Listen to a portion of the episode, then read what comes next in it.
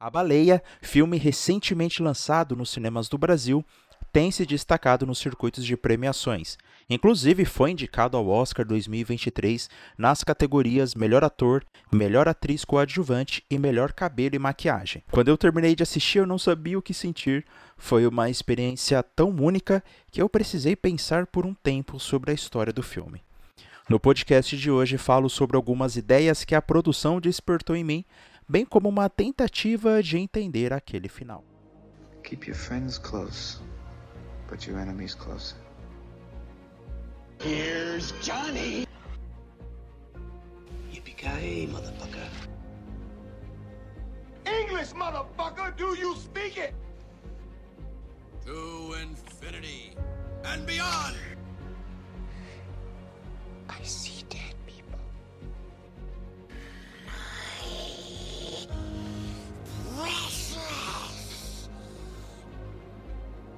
This is Sparta! Why so serious? I will look for you. I will find you. And I will kill you. That they may take our lives, but they'll never take our freedom!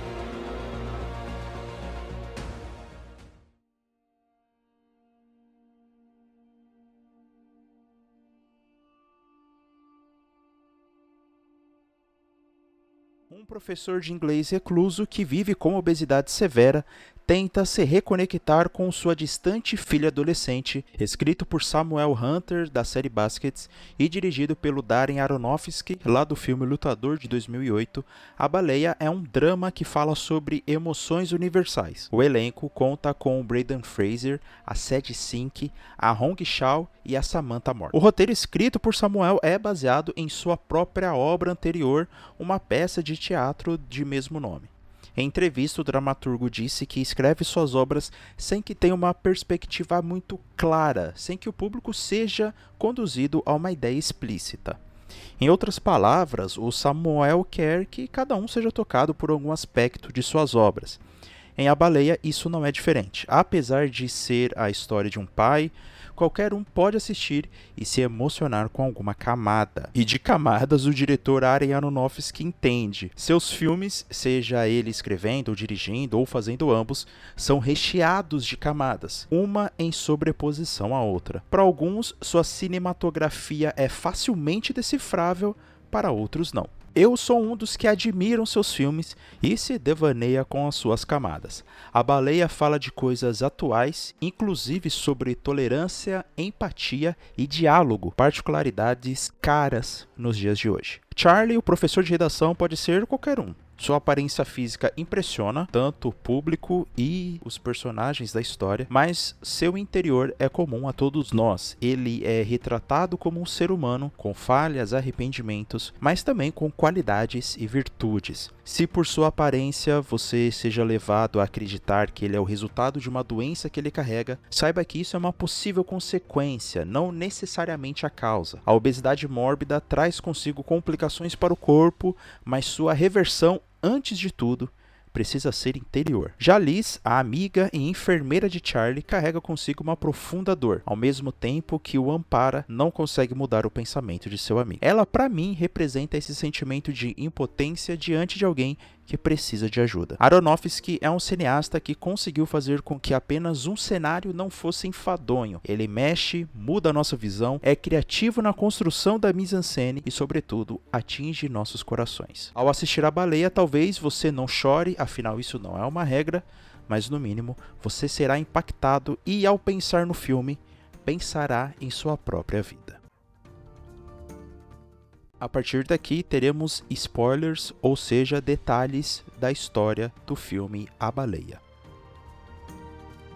Além de Charlie Lees, no filme vemos outros personagens que exercem um papel específico. É claro que cada visão que eu tive deles é extremamente particular, já que cada pessoa teve experiências diferentes ao longo da vida. Thomas, por exemplo, é um garoto religioso que tenta ajudar Charlie a qualquer custo. Por acreditar na recuperação do protagonista, ele é insistente e às vezes inconveniente. Bem como um fanático. Apesar de sua aparência frágil e inocente, ele carrega com si todo o preconceito e visão distorcida que uma religião cristã pode ter. Isso fica claro quando ele diz coisas horríveis a Charlie, culpando sua homossexualidade pela morte de Alan. Embora triste, abalado e chocado, Charlie não consegue hostilizá-lo, não por falta de argumentos, mas porque ele via em Thomas o jovem Alan que gostaria de voltar ao seio de sua família. É, veja bem, ele não concordou com aquela visão retrógrada, mas por um breve momento ele viu seu companheiro naquele garoto. Alan queria voltar,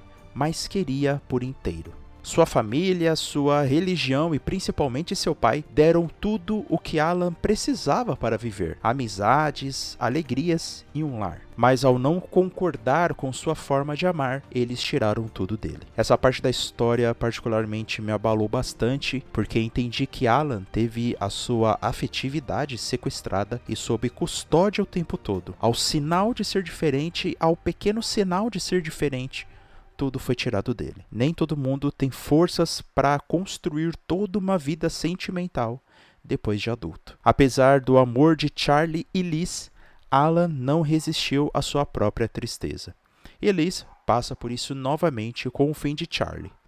Isso dói demais. Já Ellie, a filha de Charlie com Mary, representa o melhor do protagonista. Todo o amor que carrega, toda sua impetuosidade e intensidade, mas sobretudo sua empatia. Ellie é o último amor na vida de Charlie, seu último ensaio para o mundo. Mesmo carregando seus erros do passado e a gravidade de sua situação atual, é por ela que ele pode voar. Momentos antes de partir, Charlie pede para Ellie ler sua própria redação, seu próprio ensaio que ela fez na oitava série. Para ele, aquilo representava a maior beleza que alguém poderia escrever. engraçado como o tempo é bastante presente no filme, assim como os relacionamentos. O tempo pode curar os términos, quase sempre. Com Alan, mesmo não sabendo nenhuma lembrança boa que os dois tiveram, o filme dá a entender que se amaram muito. Já com Mary, mesmo a narrativa nos mostrando que o término foi ruim e traumático, é em uma lembrança dessa época que Charlie se prende para continuar. O tempo tende a deixar as boas lembranças em evidência e as desagradáveis geralmente ficam misturadas e sintetizadas em um sentimento ruim. Você já pensou nisso? O final quando ela está lendo seu poema e Charlie levita, não deixa de ser uma característica Aronofsky. Para mim, representou a passagem de Charlie. Achei mais bonito esse final, onde ele levita para a luz, do que mostrar ele caindo morto num baque seco no chão. Não iria combinar com a emoção positiva que o público estaria sentindo naquele momento. E claro, quero saber de você o que você achou do filme A Baleia. Nos conte em nossas redes sociais.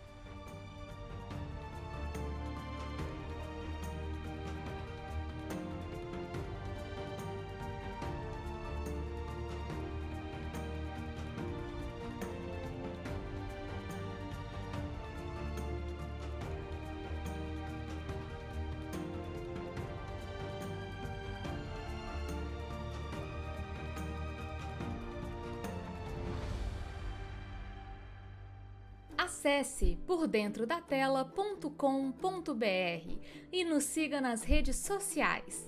No Instagram é canal Por Dentro da Tela e no Facebook é facebook.com barra canal Por Dentro da Tela.